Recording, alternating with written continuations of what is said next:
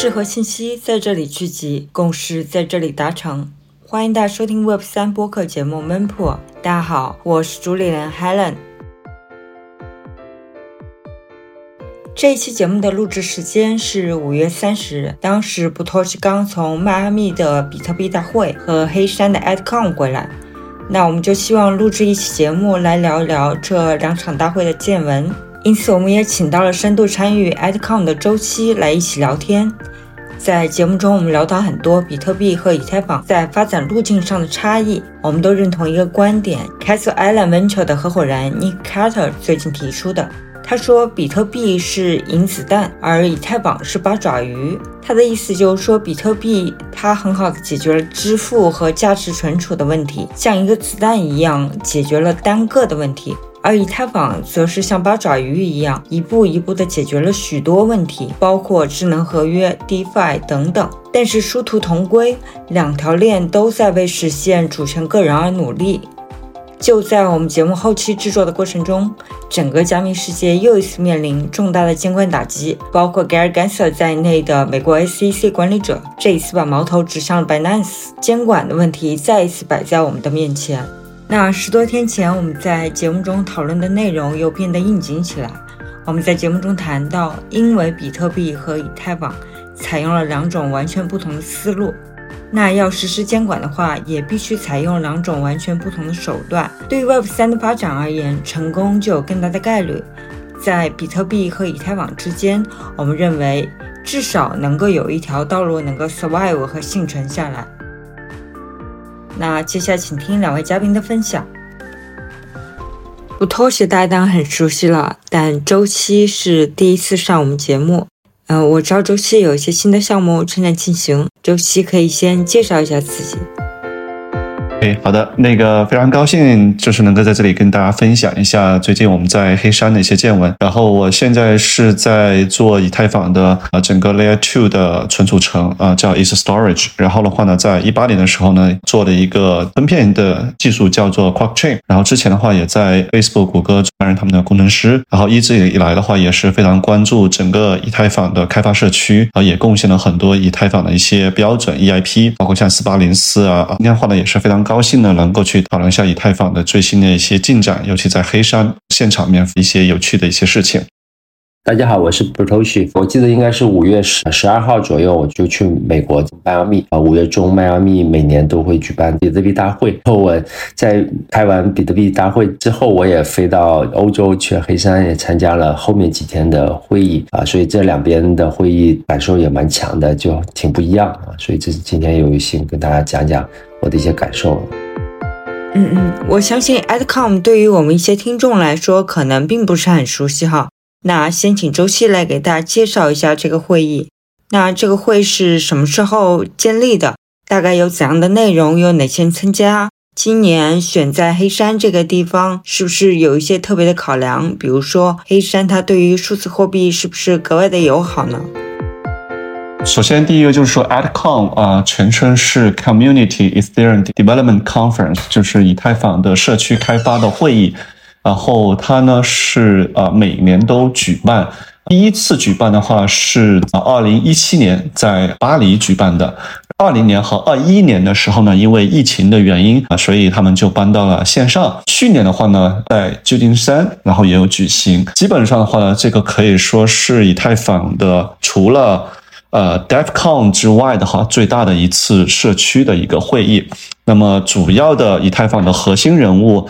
包括像呃 Vitalik，还有包括以太坊的核心的研究人员，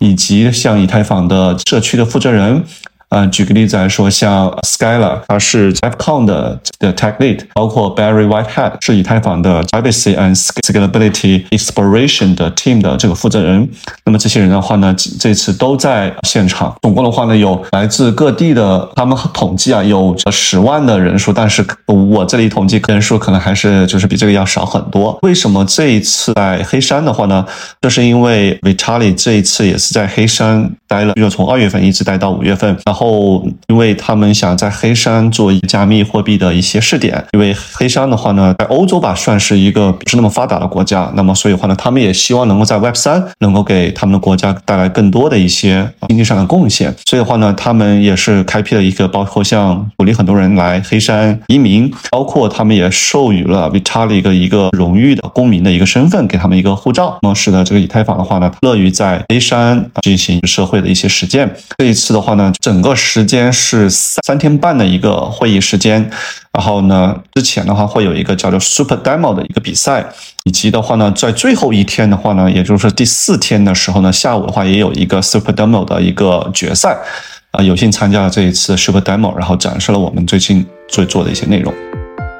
啊，我知道你们的项目在 Super Demo 上拿奖了，那也给大家介绍一下，你们是拿到了怎样一个奖项？然后你们项目的构思大概是怎样的？Super Demo 的这一次的话呢，其实我觉得是相当大的一规模的一个，也可以说项目的一个 pitch。我来自全球的四十八个项目，第一天就是在 AdCon 的第一天是呃，应该是呃十九号去做一个 pitch。经过了四十八个项目的 pitch 之后呢，选出了四个作为 finalist，在最后一天，也就是三二十三号做它的这个主题的介绍。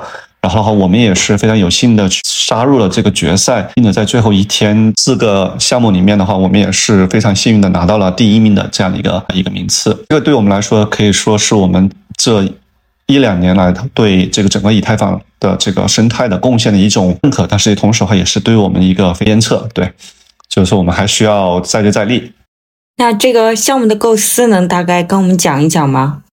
呃，项目的话呢，我们其实也是花了相当长的时间来去构思。嗯，首先的话呢，就是因为我们一八年以来的话呢，我们是一直在关注整个以太坊的呃未来的基础设施的建设。那么由原来的叫执行分片到现在的这个叫数据分片，以及最新的像 Danksharding。Layer Two 的整体速度叫 Roll Up，那么这方面的话，我们有非常深刻的一个学习。但是的话呢，我们看到啊，Roll Up 的话呢，他们现在以太坊更加注重在解决计算的一些问题，或者我们经常叫 TPS Transaction Per Second。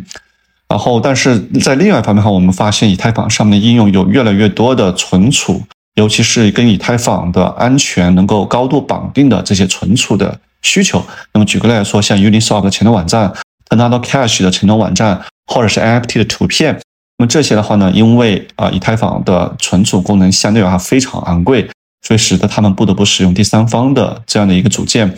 所以 Ether Story 它的一个核心是如何在基于以太坊接下来的升级路线，尤其是数据可用和数据分片啊这些技术基础上，能够极大的提升以太坊的存储的能力，并且能够让这些存储数据能够获得以太坊的这个安全保护。那么在这一方面的话，我们是有幸的拿到了以太坊基金会的生态的支持，他们在这方面也是非常认可我们在这一方面给以太坊整个的应用的可能性嘛，做了非常非常多的探索。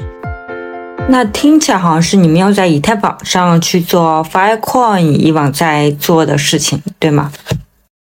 首先，第一个这是非常很多人问的问题。那么。第二话呢，就是我们跟 Filecoin 以及其他的去中心存储还是有非常大区别。我们的细分的市场更加是去中心化的热数据的动态的存储，啊，像 Filecoin 和 Army 他们更加注重的是冷数据的存储。那么在这个热数据的，尤其高价值的这个数据的存储方面的话呢，这方现在的话呢，其实还没有一个非常好的解决方案，并且的话呢，能够使用以太坊的智能合约，能对。我们叫存储证明进行验证，这个话是我们的一个非常非常重要的一个研究工作以及创新。我们向以太坊基金会去 pitch ETH Story 的时候，他们也是非常支持我们在这方面做的相关的研究。第二方面的话呢，因为它是跟以太坊的生态高度绑定的，那么所有包括存储的手续费也是使用以太坊，以及整个的这个系统的呃用户的使用的钱包，包括用户的开发者使用的这个开发环境。那么都是跟以太坊高度的兼容。那么我们是希望通过这种方式，能够极大的降低用户使用我们这个产品或者我们这个技术的用户的成本。相对 Filecoin 的 a r v 来说的话，用户的成本以及开发成本来说，还是高很多。从你们来讲也能够看出，以太坊在目前以及下个阶段重点关注的技术方向吧。那我不知道从这几天大会来看，你能不能给大家总结一下以太坊它还有哪些重点关注的方向呢？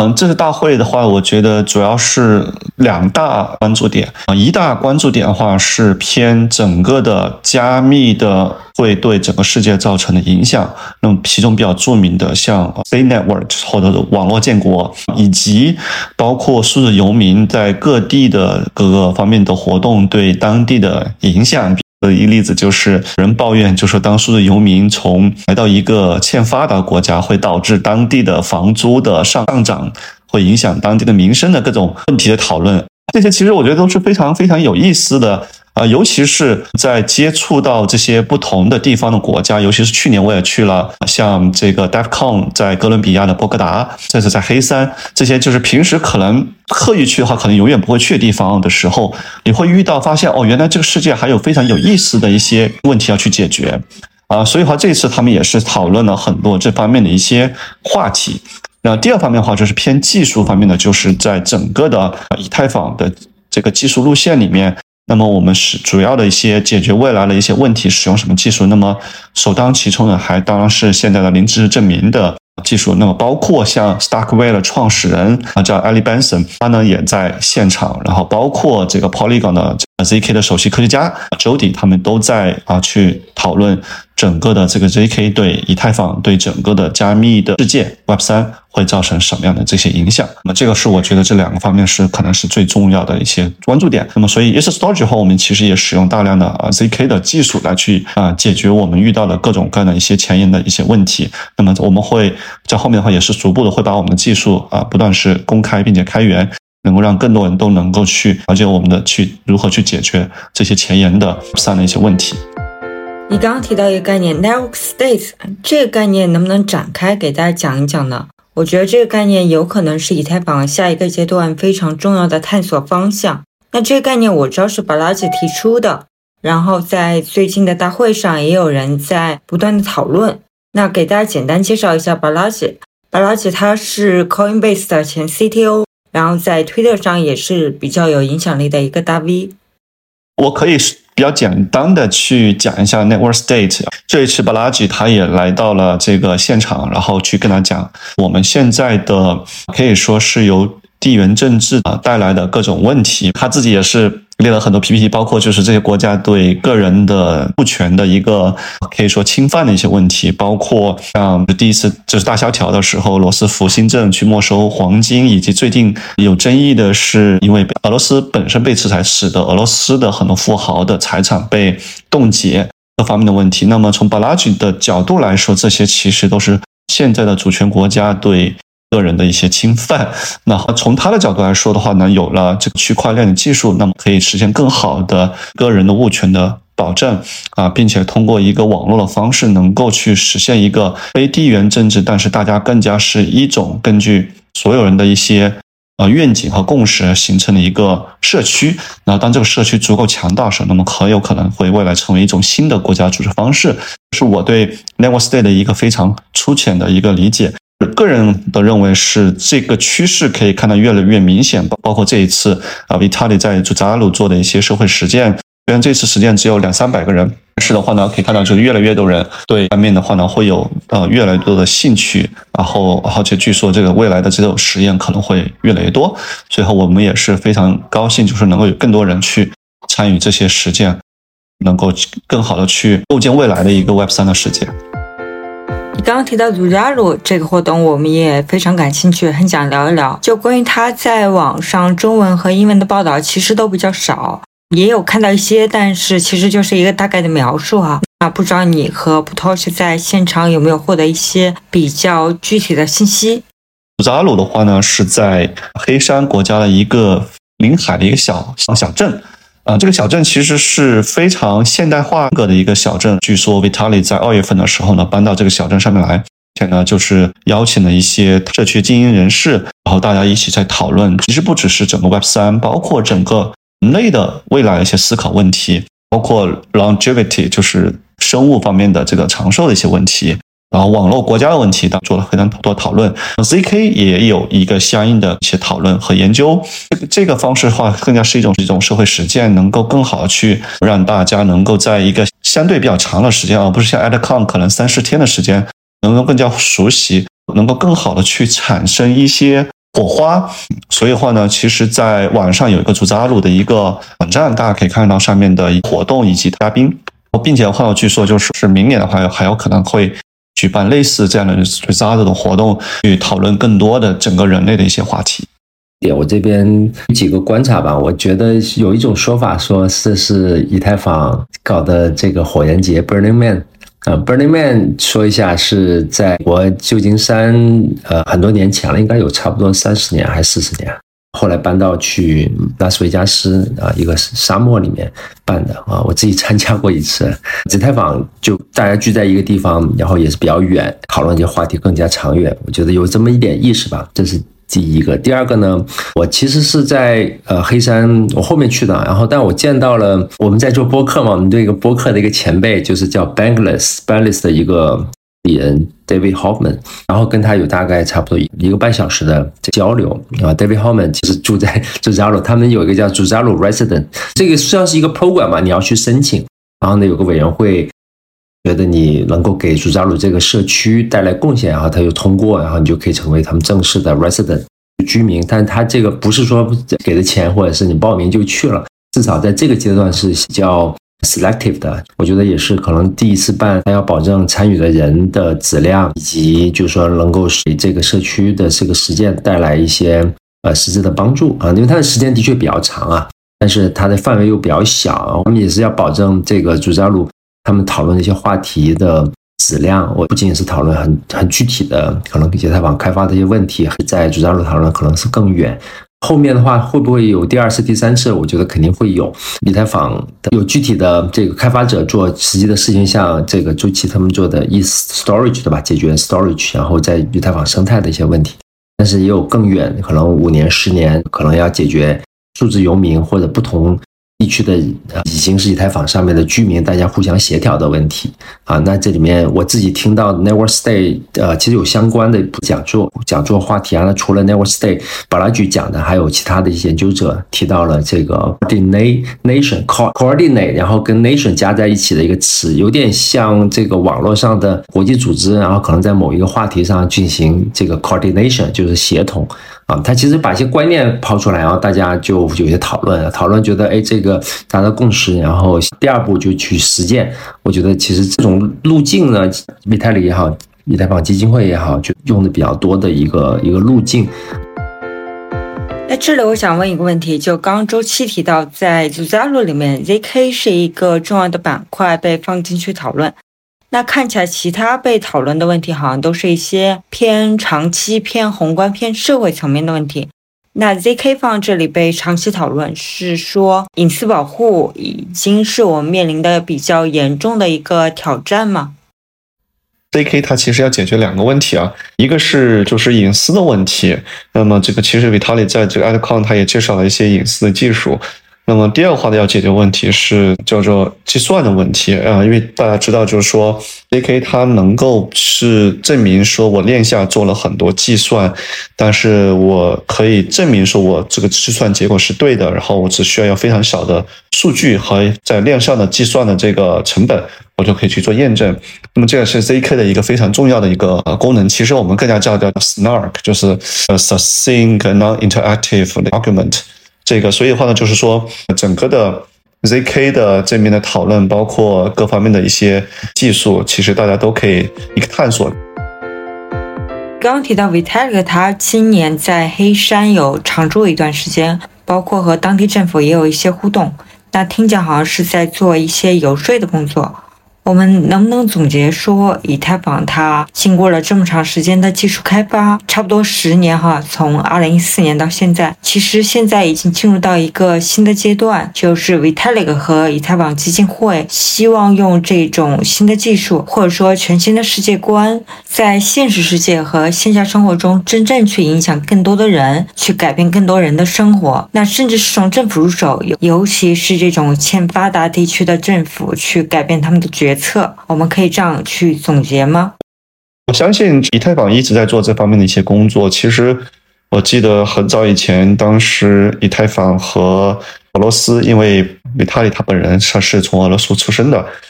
当时就跟包括俄罗斯的政府在呃，就是有一些这方面的一些互动。当然，因为这次的这个战争，那么因为他个人来说是非常反战的，所以的话呢，他也是有一个非常态度的一个转换。去年的 DevCon 的话呢，是在啊哥伦比亚这个波哥达举行。那么当时有很多人质疑啊，在一个看起来非常危险的一个中中美洲的一个国家，然后这么多人都去，包括像往的创始人 Sandeep，他当时说啊，因为有各种原因他不能去，而且的话呢，也听听了很多抢劫的各种例子，在在现场，就是很多人跑去之后被抢，包括受到的开发者。那么大家质疑说，为什么一定要去这个地方？那么对以太坊基金会来说，他们跟人说，我们希望能够去寻找一些。可以说是更加 minority 的一些地方的一些他们的发生以及情况，尤其是在像啊哥伦比亚这些地方的话，他们的国家的货币经常有人开玩笑说，可能每十年会重置一次，就是把那个小数点对吧，就把那个零零零全部归零啊，重新再发一个新的代币货币。对，在这些国家的话，其实是加密货币是有更强的。渗透力的啊，所以话接下来的，比如说的活动话，那么他们很有可能是放在东南亚啊，因为其实东南亚的意义上来说，他们这个 Web 三呢有一个非常多应用场景的一个地方。以太坊基金会的话，它在这方面啊也是做了非常多的一些工作。所以的话呢，其实有的时候我觉得参加以太坊的大会的话，一方面的话呢，其实是学习更多的以太坊的新的知识；另外的话呢，是进一步去充实自己对这个世界的这个理解。这次去祖扎鲁。呃，还有黑山，对吧？当时去的时候，一个很大问题是说，他们连英文都不懂，怎么去沟通交流？后来去了之后，发现也没有想象中那么差。当你能够通过手机，然后去各种语言去翻译的时候，发现这个世界的这样沟通其实还是可以进行的。再补充几点，对黑山，它是原来南斯拉夫联盟的一个加盟国家吧？那后来它独立了。是 icon 的话，我自己也不会去黑山，因为当地的语言它跟其实斯拉夫语啊，就我见到了一些在当地居住时间比较久的这个俄罗斯人，然后据说黑山现在人口百分之十是俄罗斯人跟乌克兰人。俄罗斯人我交流了，他们其实也是从业 Web 三，有一种生态了。你有加密资产，你可以很方便的支付。除了指数加入，还有在首都很多这种实践，他们也有这种。我们是加密数字游民，然后怎么自己组织起来？也有一些项目是想来建立自己的一个呃城邦吧。啊，所以这块呢也跟当地的政府的这个支持有关。正好在黑山 Icon 开。大会的时候，他们应该是当地的政府换届，然后新的总统的当选，然后新的总统那是非常支持加密的，然后好像也授予了 Vitalik 名的荣誉。应该大家看到那个图，Vitalik 穿着当地的民族服装上台讲，啊，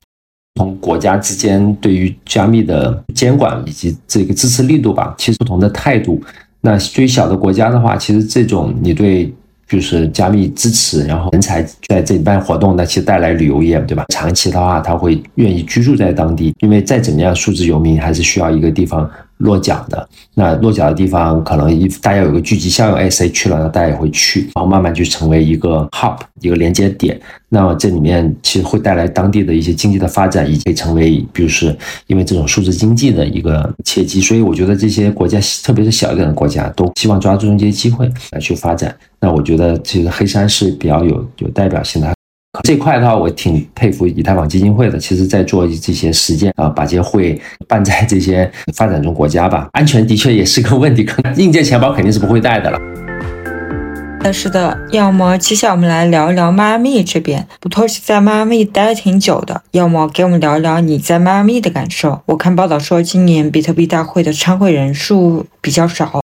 去年人数应该是有史最多的，据说是五万人参加。今年的话，一万多一点吧，最多的话，其实是跟比特币的价格是正相关的。会是五月中嘛？去年五月中应该算是一个高点，在五幺九之前。因为这是我第一次参加比特币大会，虽然是感觉熊市，但是在会场并没有这么强的感觉了。啊，迈阿密大家也知道，其实是非常有加密气氛的一个地方。二零一零年吧，第一笔交易一万个比特币去买披萨饼，其实发生在佛罗里达啊，一个开发者他他自己完成这么一个交易。政府呢，应该是两年前吧，也算是发起了一个迈阿密的一个币，因为其实美国每个地方它是联邦制嘛，有有些独立的政策啊。这个州其实虽然是红州，但它对移民也不是特别歧视啊，所以有很多移民。我觉得成为美国的一个比特币的一个很气氛浓厚的一个州，也完全能理解啊。这一方面哈，但是另外一方面其实也是见了一些很欧剧的这个比特币的持有者、参与者。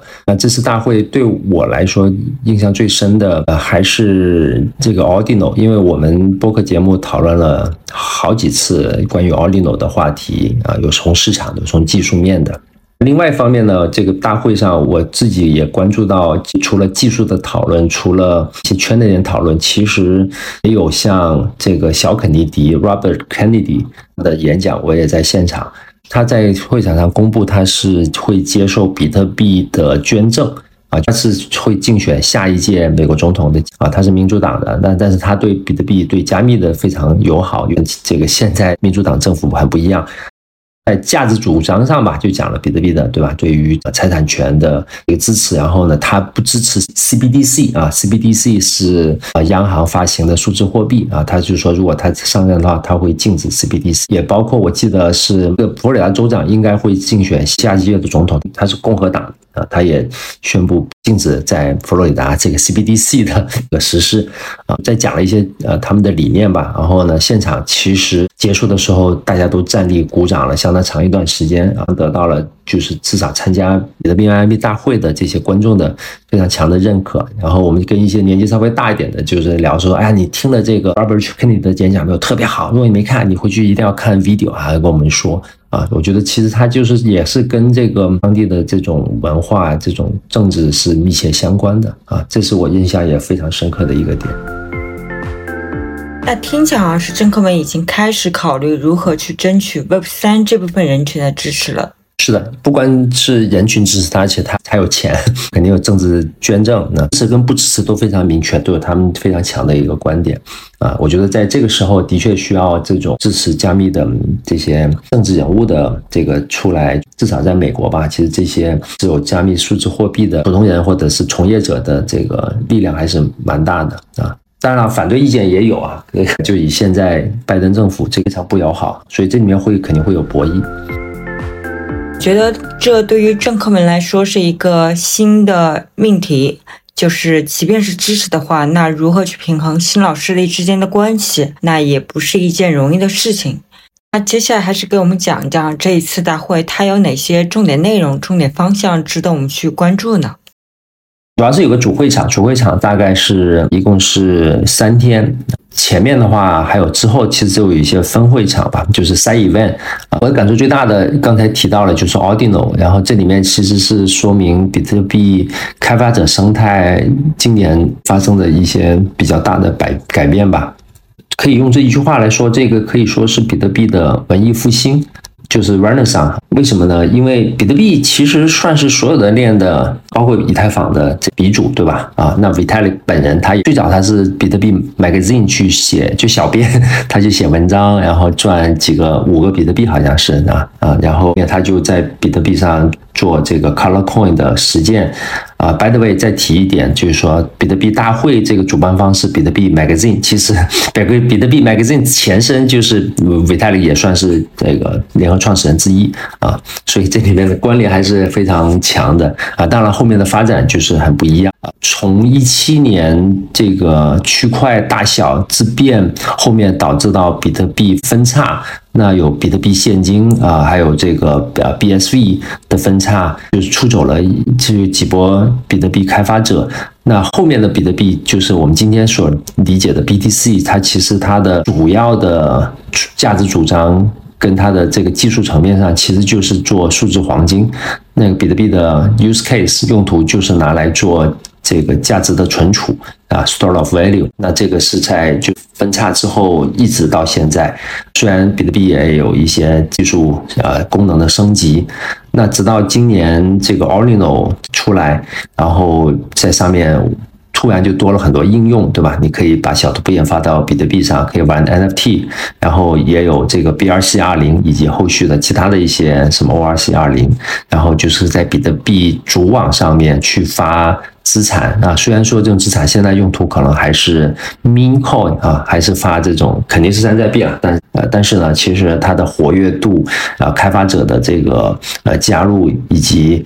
比特币网络的堵塞，这个交易手续费的飙升啊！上一次比特币这个网络独裁也是一七年啊，时间点上是 match 的。比特币现在这个可可以有应用的 这个可能性了啊，那我觉得这块是一个很大的一个一个改变吧。因为往年的话，虽然没参加，但是讨论的点其实都还是偏宏观的，就是啊，比特币我们可以拿来解决这个呃或法币蒸蒸发的问题啊。那萨尔瓦多他把比特币作为自己。国支持的法币，那中小国家、中美拉丁国家才可以解决国家的问题啊。然后有很多这方面的讨论，宏观啊，然后然后 POW 又特别好，这个把它作为一个能源来定价，然后这个来支持一个支付网络，其实都。从某种意义上讲，都蛮宏观的，啊，然后也没有说讨论具体的这个技术问题。但是呢，这次在比特币大会上，就是主会场，除了有 Robert Kennedy，其实也有开发者来去讨论啊一些具体的问题，网络堵塞，然后甚至还有讨论到 MEV 会不会在比特币上出现 MEV，能叫做 Maximum Extractable Value，就最大可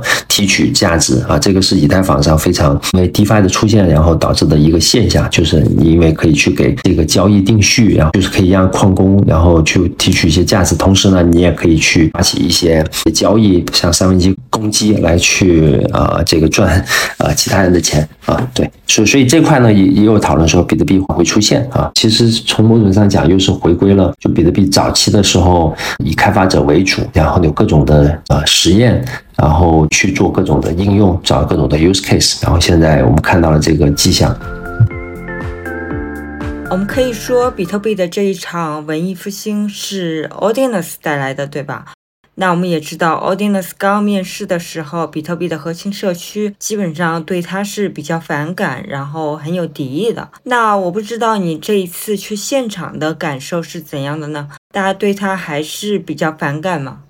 反感肯定有人是反感的啊，为什么呢？因为刚才我说的这个一些历史吧，但是呢，支持的也有啊，也也非常多。首先反感，我我自己亲自就看到有人穿着一个 T 恤，然后 T 恤写的 All NFT are scam，就是所有的 NFT 都是垃圾。啊，就是骗人的！我看到有一个大哥，我还想跟他合影呢，也在 After Party 跟人收收。他们说明天要去开会，你会见到一些 Bitcoin Maxi，就是他在 Twitter 上 profile 带激光眼的。我所以，我叫这激光眼了。对这个 Laser Eyes 这些人，他们知道你有这个，比如说以太坊或者其他那些币，他们叫山寨币，然后他不屑于跟你谈，他会给你一个手。I don't talk to shitcoiner，然后他就走了，就是 就是有这种的态度，他说你们会见到的啊。当然，我们也跟一些交流很欧剧的，他也很反感，但是私底下交流的时候，其实大家都很 nice。我印象最深的其实就是这场大辩论，这场辩论就是有 Ordinal 的支持者以及 Ordinal 的反对者，反对者呃就是 Bitcoin Maxi，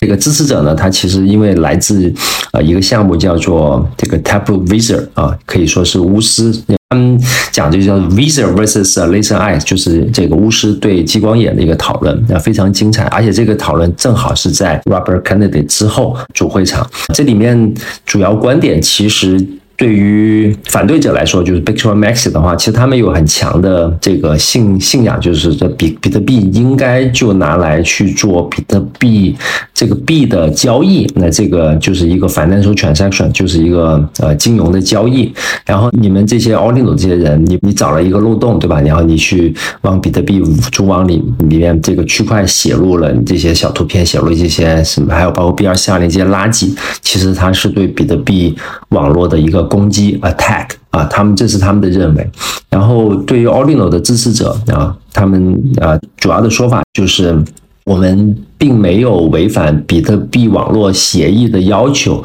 啊，那往里面写的话，其实它也它并不是 spam，为什么呢？因为写的人就是用户，他实际上是付了这个交易手续费的啊，这个在以太坊上叫 gas 费。前一段时间特别堵嘛啊，用户愿意啊，那其实这是一个这个自由市场，所以呢，它就是对于这个 block space 稀缺的区块空间的一个呃费用的自由市场。那这个呢是比特币网络的一个最核心、最最精髓的地方，因为到底是是不是 span，到底这个交易有没有用，其实这是很主观的。甚至十年前，那比特币本身也是一个 min coin，对吧？啊，但是就是几个。技术宅在那边，这个开电脑在那边挖，然后买这个披萨，买这个数字产品。你也可以说，在十多年前，这也是一个 meme coin 啊。那后面发展出来了，那可的确可以成为呃个人主权对抗国家暴力机器的一个工具啊。但是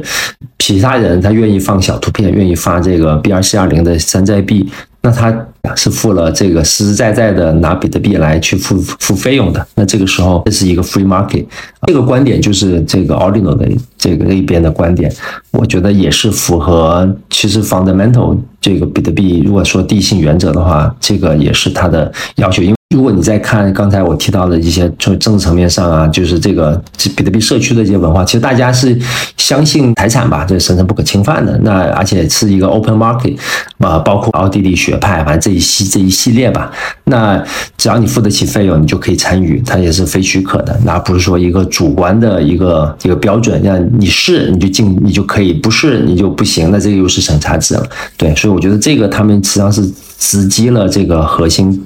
我觉得还是非常准确的，所以整个辩论听下来，我觉得还算是这个 Audino 支持者，这个巫师们他们逻辑层面上是完胜这个激光眼吧。那然后也包括他们其实对技术也非常懂，也提了一些我觉得非常精彩的一些一些论点，包括对于网络拥挤啊，包括呃可能对 BRC 二零它的这个价值啊，其实呃就是他们就辩护的话，其实就主要观点就是。这里面是允许开发者再去做实验了，啊，因为早期的时候，其实比特币是有很多开发者，然后在做不同的这个呃实验，有很多 use case。那这些 use case 实际上是在 push 这个比特币的网络的有机的发展。那如果按照这种激光眼的每年都在说这个宏观啊，这个比特币会成为每个个人的这个个人主权，能够对抗这些不好的一些事情啊。但是呢，这个网络其实它还有一些没解决的问题，比如说这个区块不断的减半，它的区块激励降低，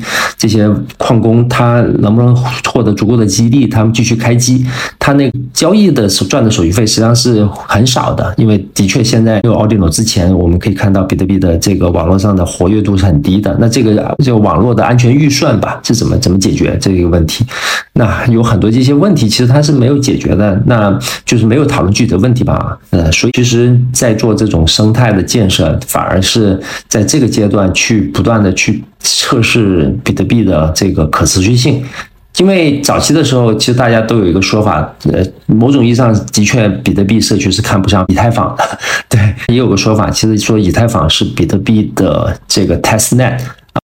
说是这个 Litecoin 是比特币的 testnet，在一七年生见证隔离是在 Litecoin 上完成的嘛？啊，但是呢，在更早期的时候，其实有很多实践是在以太坊上又提出这个说法，我觉得也是挺新奇的，就是说，哎，嗯，比如说 MEV 有可能会在比特币上出现。啊，其实已经出现了。我们看到在铭刻 BRC 二零的时候，因为 Mampu 在赌，然后呢，如果你看到有人在密某个铭刻，它可以加很多三顺费值，抢先在另外一个写进去。未来的话，假设这个 Ordinal 继续发展，然后更多的图片、更多的这个资产，然后也会有借贷这么多的这些价值，就是它不是主网的这个比特币，但是在主网发生，但是呢，它可能会在 BRC 二零或其他这些链上发生，那这肯定会有对于这个交易的呃重新定序产生这些价值。那这个时候，这个 MEV 出现会导致到更加中心化，这个实际上在以太坊上已经出现了。那所以出现了像这个 Flashboard 的一些技术家是至少把这个称为一个开放的公共市场。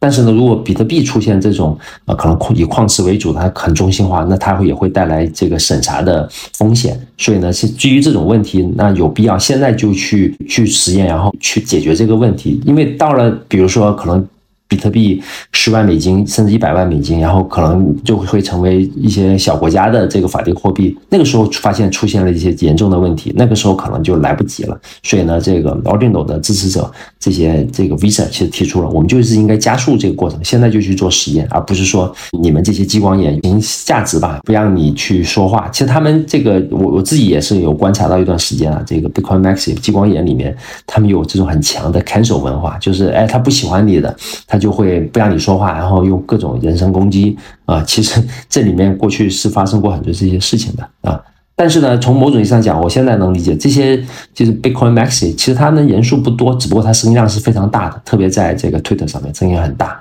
他们叫 Maxi，但是其他人他也是 Bitcoiner，甚至应该说是以太坊的或者其他的一些币上的人，他其实也是 Bitcoiner，对吧？大家可能进入这个加密数字货币，可能也是就从比特币开始，那可能仓位里面也有比特币的相当的一个部分，也是大家应该也是一个 Bitcoiner，但是也喜欢其他的 Coin，对吧？也喜欢 Ethereum，也喜欢其他的啊，但是不会因为我因为其他的我就不 qualify as a Bitcoiner。所以呢，就是以前的文化其实是比较排他的。我保领的出来，然后有这种开发者的这个进进入，然后导致的这种讨论，然后我觉得也是这种市。市场解放吧，然后有这种市场解放，大家才意识到哦，那其实还有很多实际问题，我们是需要去解决的。那这个时候其实是允许大家在比特币上主网去做实验，允许去讨论这些事情，而不是说一个禁忌的事情啊，不是说你做了这些事情，你就是就不 qualify as Bitcoiner，一定要我像宗教一样，我只讨论 Bitcoin，这种其实是非常极端的。那也他也可以继续存在，但这些人，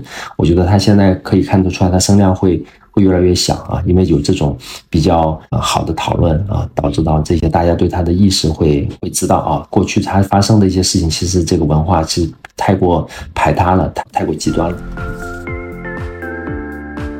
那如果说我们把比特币的文艺复兴看作是思想解放，超越这么多年的价值存储功能，开始在链上做更多的开发以及相关应用的探索。那到现在，我们能做出一个判断，说这个文艺复兴它是一个确定不移的趋势了吗？因为毕竟也是工程师出身啊，不会太绝对，但是呢，有这么一个可能性，你可以在上比特币主网搭建这个应用，允许这种呃做实验。啊，但是呢，反过来又会去支持比特币作为最硬的加密资产，就 hard money，然后又会支撑它的地位。我觉得这块其实是很确定的，因为呃，我听到一个观点，我的观点说的特别有意思，就是比特币跟以太坊它们的特点很不一样，但最后呢，你又都能达到让就是个人能够去某种程度上去保持自己主权个人的一个工具吧。但是这两个的设计的思路很不一样。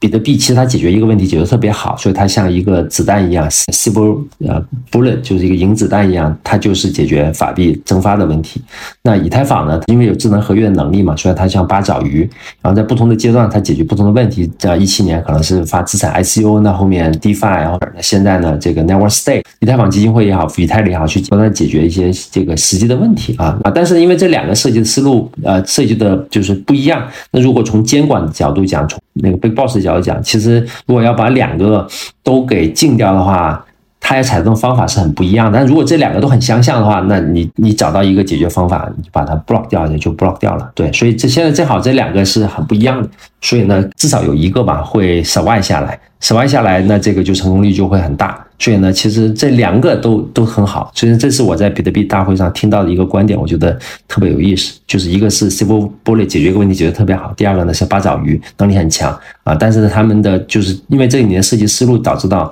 可能实现啊，包括它的去中心化程度啊，包括它的就是发展路径很不一样。那对于去把这两个区块链网络都给干掉的难度一下就增加了很多，你得用两种不同的方法去把它干掉，可能大概率就有一个会 survive 下来。对，这期我不知道你对这一点怎么看，就是比特币和以太坊的设计是完全不一样的。比特币它是一颗银子弹，然后以太坊它是一个八爪鱼。说，首先我们需要有一个可能更更加多样化的一个加密的一个世界，对吧？其实我之前的话呢，不是特别赞成以太坊的 POW 转 POS，呃，主要原因是因为我觉得 POS 还有非常多的技术上的一些不确定性。最近我们也看到，就是因为以太坊的呃一些客户端，然后出现了一些 bug，导致嗯出现了一些就是叫做 inactivity leak，就是说如果这个节点啊无法出块，并且这个出块时间导致这个网络无法被 finalize 的话，那些不能出块快节点会被呃惩罚。那么像这些就是引入的很多新的机制的话，也是引入了很多风险。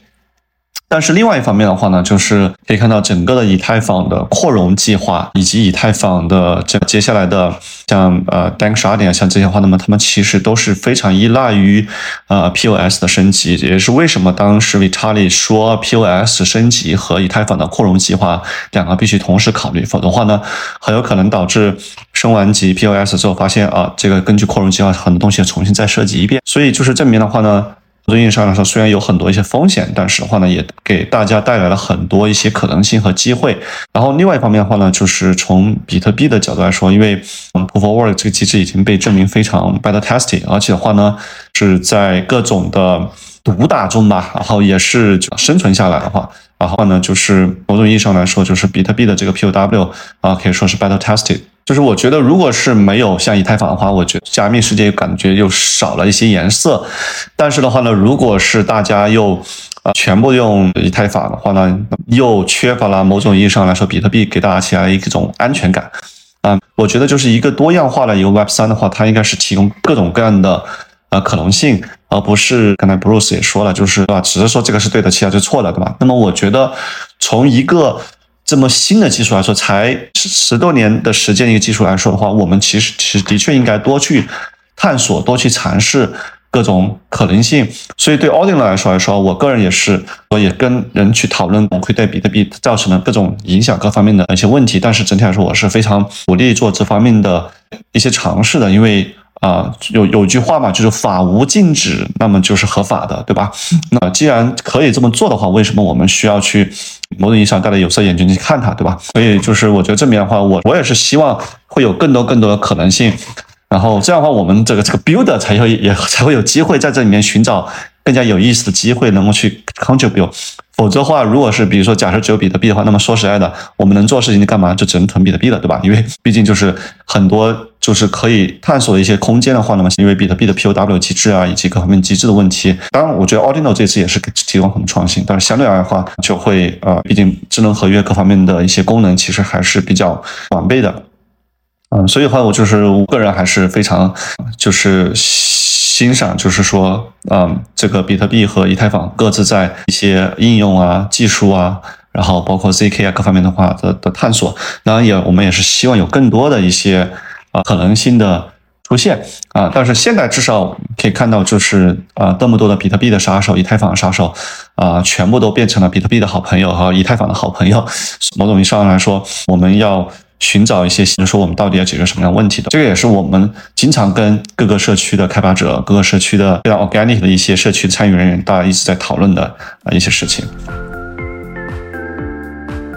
现在比特币它又去大力发展二层，去发展生态和应用，那是不是又回到二零一三年那个时间呢？就是在 Vitalik 他设计以太坊之前，他和比特币的其他社区开发者们。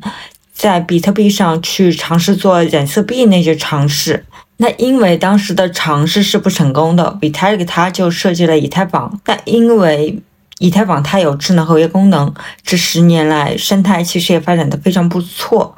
那当然，在这十年里面，比特币它也经过了一些重大技术升级，在前几期节目讲到的，包括 Taproot，包括 Segwit。然后有了这些技术升级之后，我们有了一些更多的可能性。然后我们又回到二零一三年这个原点。但是相比以太坊来说，它在功能上还是会有一些不足吧？那我不知道，就是比特币在这个时间，在十年之后又回到这个原点，它是不是有必要呢？我不知道你们怎么看待这个问题。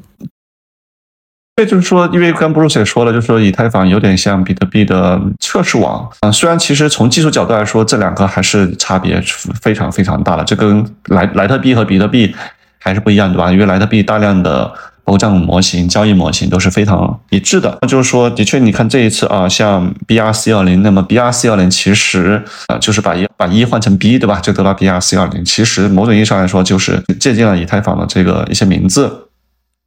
然后觉得就是的确就是有一个互相学习的一个过程，包括现在比特币的一些二重网络。呃，我们也知道，就是他们可能在利用比特币作为他们 DA 的网络，然后再去做一些呃数据可用啊，但是就是还缺乏一些就是核心的一些呃，就比如说我们叫欺诈证明或者叫针对性证明。但是呃，其实，在比特币上面要实现这些东西的话，也也并不是不可能。嗯，所以我觉得这里面是一个互相的一个促进的一个过程。呃，只是在以太坊这边的话，因为啊有基金会以及 Vitalik 在这做了很非常多的一些那些工作。嗯，所以的话呢，就使得就是说，可以在这方面的话呢，啊，以太坊上面有很多实验，呃，相对于比特币来说，可能会更加激进一些。对，包括最近的像啊智能钱包，像这个 EIP 四三三七这方面的话呢，我觉得就是以太坊对于很多开发者来说，其实也提供了很多一些意思的一些机会。对。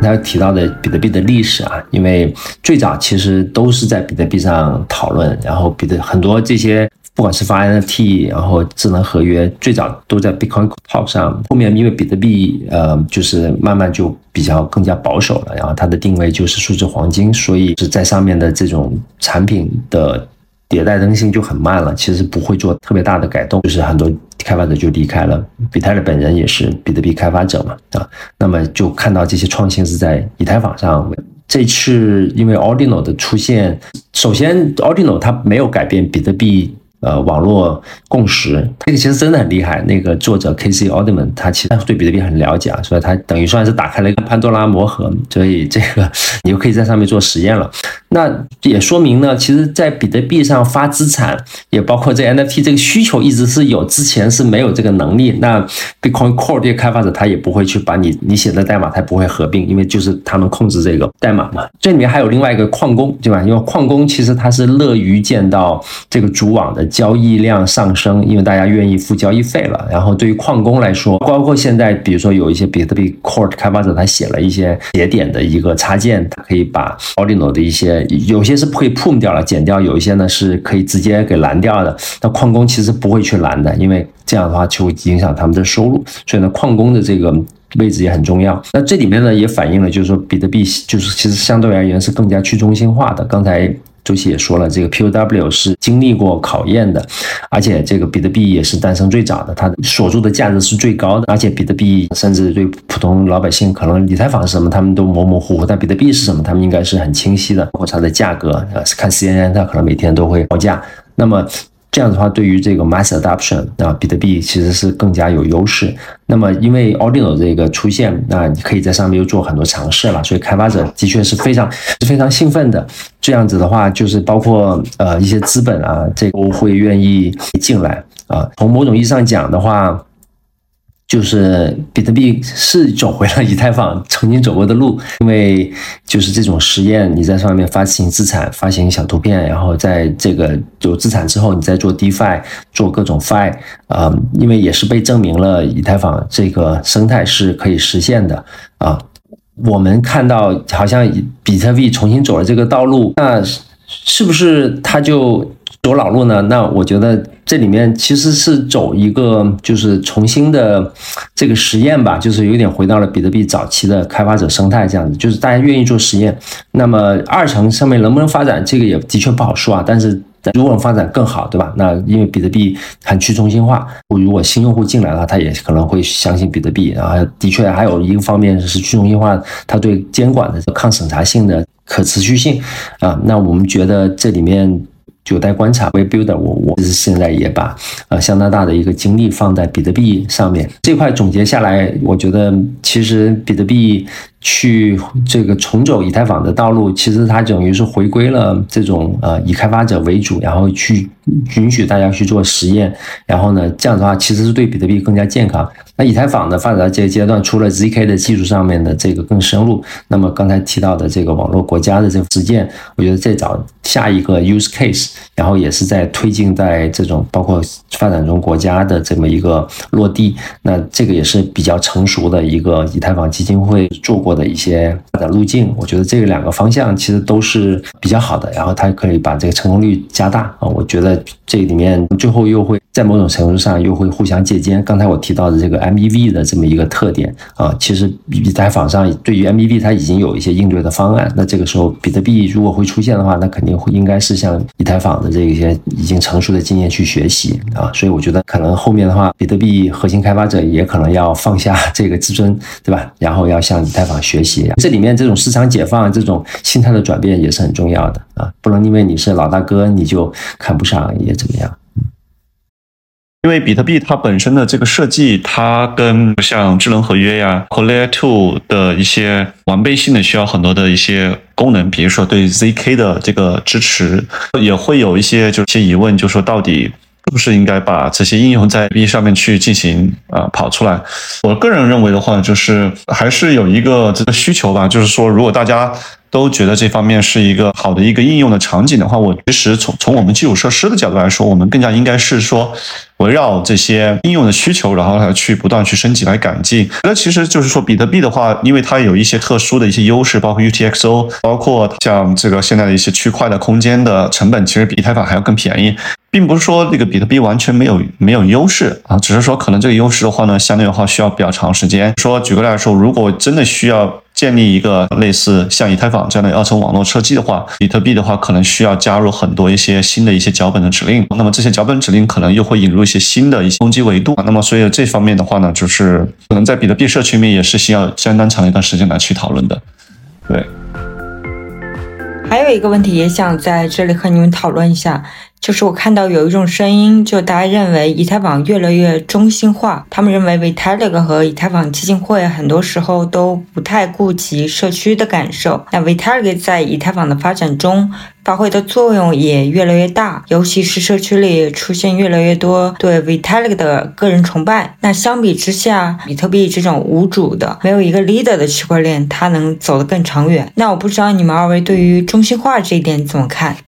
呃，的确，就是大家有很多人也在讨论关于就是以呃以太坊的一个叫做正统性的问题，就是说啊，如果比他里认可的一个东西的话，那么它可能会在社群以及资资本市场上面会得到极大的一个热捧。那么这种情况在比特币相对的话会呃更低一点，因为。比特币的话，首先中本聪它的消失了，对吧？然后没有哪一个比特币的一个社区成员有这么大的一个影响力，他也会讨论很多问题，比如说像这次组织阿鲁的话，那么也会有一部分人会抱怨，就是说啊，为什么啊我们项目也很优质啊，为什么没有被邀请去参加组织阿鲁，对吧？为什么那个主办方啊拒绝了我们的这个去申请？整体来说的话呢，我跟 Vitalik 的这个接触的话呢，他其实也是一个非常普通一个人，你是可以非常亲切去理解他的一些想法思路，不会对你抱。有各种，比如说傲慢的态度啊，但是就是说，很多时候，因为毕竟他做出了以太坊，那么使得很多人不得不去，有时候围绕他，或者去神化他，或者是另外一方面，上，因为整个的加密社区一个非常特殊的一个现象，就是因为有非常多的各种噪声的存在，所以话也会导致很多的新入的这些行业的人，他们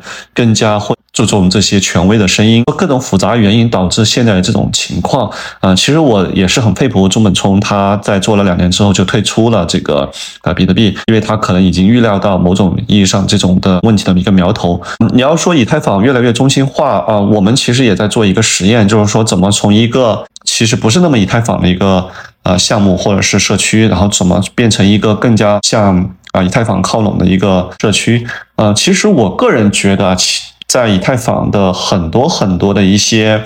呃开发里面的话，或者是社区里面的话，其实就是是非常开放的。比如说，我们经常会参加 ACD，我们经常会就是以太坊的 Oracle Dev，我们经常会参加以太坊的一些 Implementers Core，这这些所有的所所有的会议记录，所有的视频都是开放的。第二话，他们每次的话呢，都会做这个该次会议的这个主题的分享。我基本上。你只要是有一个主题是符合他们这个内容的，比如说四八四四我做了什么工作，或者是 ACD 上面我有什么想法，大家都会非常开放的允许你去发声，去表达你自己想法。这些方面的话，我认为是非常非常开放。但是其实我听到很多项目说抱怨自己啊，就是就以太坊没有听到他们的声音的时候，其实我想问一个同样问题：说大家是真的去理解以太坊是怎么工作吗？大家真的去参与了以太坊的一些这种开发者会议也好，或者是他的一些研究讨论也好，真的知道他们在做什么事情吗？就很多时候，我们需要别人理解我们的前提是我们需要去先去理解别人啊。这个是我在做项目的时候，其实啊，我觉得感触非常深的一一点。但是如果一个人，哎。我参加了以太坊的这么多的活动，我去做了非常多的以太坊贡献，但是以太坊基金会还是忽略我，而且这些这些都是一些非常 organic，不是说什么随便随便去抄袭啊或者什么这样的一些工作化，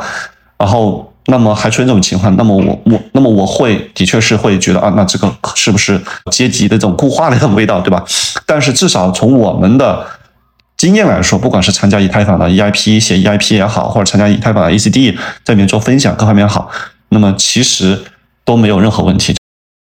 黑山有就说 Vitalik，呃，提说了不跟中国人合影这个事情啊，No Chinese。我自己在黑山亲历，就跟谈一个事情，然后 Vitalik 进来了，然后几个人，然后我对面刚介绍的一个中国一个老哥吧，然后很兴奋，马上冲上去拿个相机要跟 Vitalik 合影。我是听到 Vitalik 说 No picture。就是呃，我不合影啊，这么一句话，但没 他没有说中国人这个怎么怎么样，我也不觉得 Vitaly 会说这么一句话，因为他自己其实对中国还是很有这个联系的啊。但是呢，我也从这方面发现，的确可能我们华人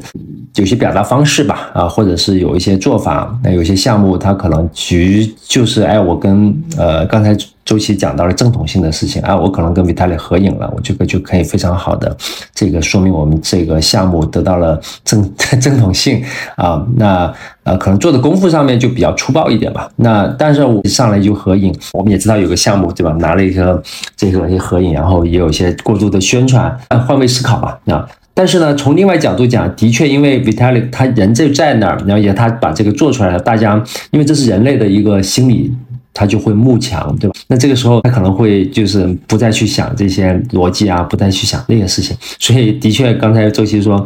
资本冲就是这个急流勇退这个思想，现在回头看也的确给这个比特币的发展奠定了一个很好的基础。